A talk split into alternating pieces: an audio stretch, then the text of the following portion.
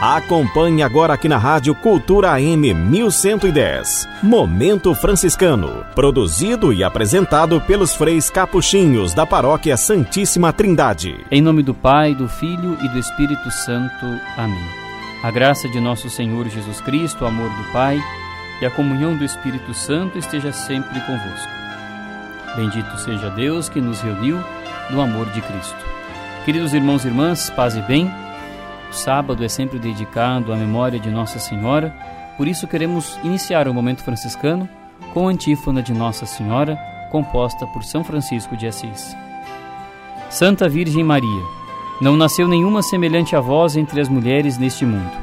Filha e serva do Altíssimo, Sumo Rei e Pai Celeste, Mãe do Santíssimo Senhor nosso Jesus Cristo, Esposa do Espírito Santo, rogai por nós com São Miguel Arcanjo e todas as virtudes do céu e todos os santos, junto ao vosso Santíssimo e Dileto Filho, nosso Senhor e Mestre. Amém. O Senhor esteja convosco, Ele está no meio de nós.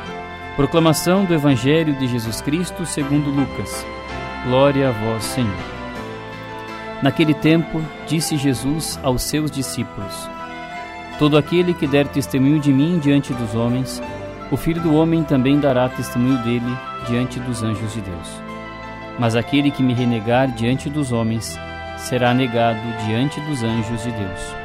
Todo aquele que disser alguma coisa contra o Filho do Homem será perdoado, mas quem blasfemar contra o Espírito Santo não será perdoado.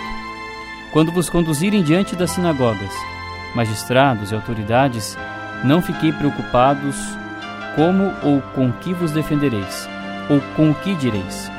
Pois, nessa hora, o Espírito Santo vos ensinará o que deveis dizer. Palavra da salvação.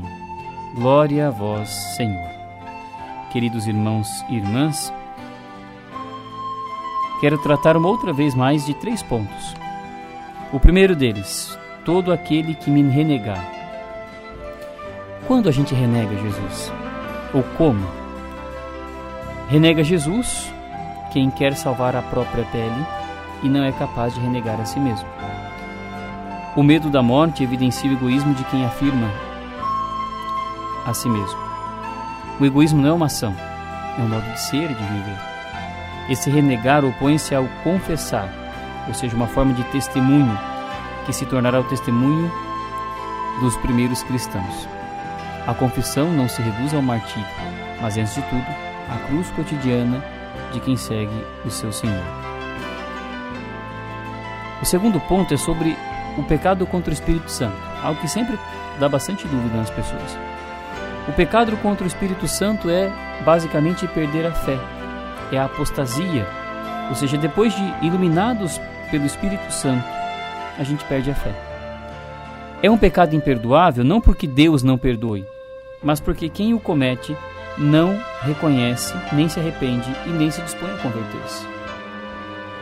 O modo mais comum de não se abrir aos apelos da conversão é considerar-se a priori de boa fé, é acomodar-se nessa mediocridade. O pecado contra o Espírito Santo é o endurecimento na cegueira de quem acha que vê e não quer o dom da visão. Ao invés de gritar Senhor que eu veja, agradece insolente, obrigado Senhor porque vejo. É o pecado de quem não se reconhece pecador. E aqui está o problema do pecado contra o Espírito Santo. É o pecado de quem não se reconhece pecador e por isso pensa que não precisa de perdão. A sua forma mais forte é a de quem mente para que aparentando o que não é, fazer uma bela figura, é a aparência. Esse é o pecado contra o Espírito Santo que não tem perdão. Repito, não porque Deus não queira perdoar, mas porque a pessoa se fechou. Por último, sobre a preocupação, né? não se preocupem, não se preocupem. A preocupação rouba de nós a energia. O medo do que vai vir esgota toda a energia da gente.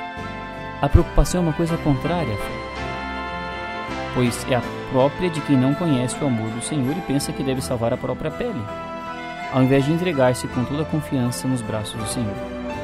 É provável que a igreja do evangelista Lucas e a nossa, não menos do que ela, perde mais energia com preocupações do que com as ações. Pensemos bastante nisso. deixemos de lado as preocupações e partamos para uma ação iluminada pela ação do Espírito Santo, reconhecendo-nos pecadores, é verdade, mas jamais renegando ao Senhor e confiando no seu infinito amor. Louvado seja nosso Senhor Jesus Cristo, para sempre seja louvado. Uma palavrinha sobre o Sínodo para a Amazônia. Um tema polêmico, mas que vale a pena a gente ouvir um pouco o que diz o documento sobre a ordenação sacerdotal de anciãos com família estável. Muito tem se falado do fim do celibato e não sei o que.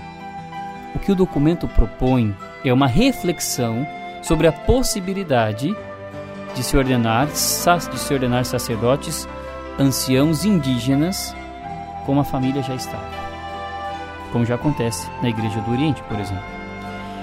Afirmando que o celibato é uma dádiva para a Igreja, pede-se que para as áreas mais remotas da região se estude a possibilidade da ordenação sacerdotal de pessoas anciãs, de preferência indígenas, respeitadas e reconhecidas por sua comunidade, mesmo que já tenham uma família constituída e estável, com a finalidade de assegurar os sacramentos que acompanhem e sustentem a vida cristã.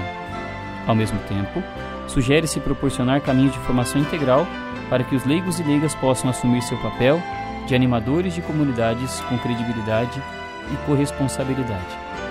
Peçamos que o Espírito Santo nos ilumine e nos indique o melhor caminho, indique o melhor caminho para os bispos sinodais e ao Papa Francisco sobre este tema, a ordenação sacerdotal de anciãos com família estável. O Senhor esteja convosco, Ele está no meio de nós.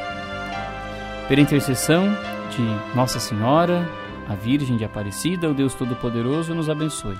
Pai, Filho e Espírito Santo. Amém. A todos, um ótimo final de semana, paz e bem.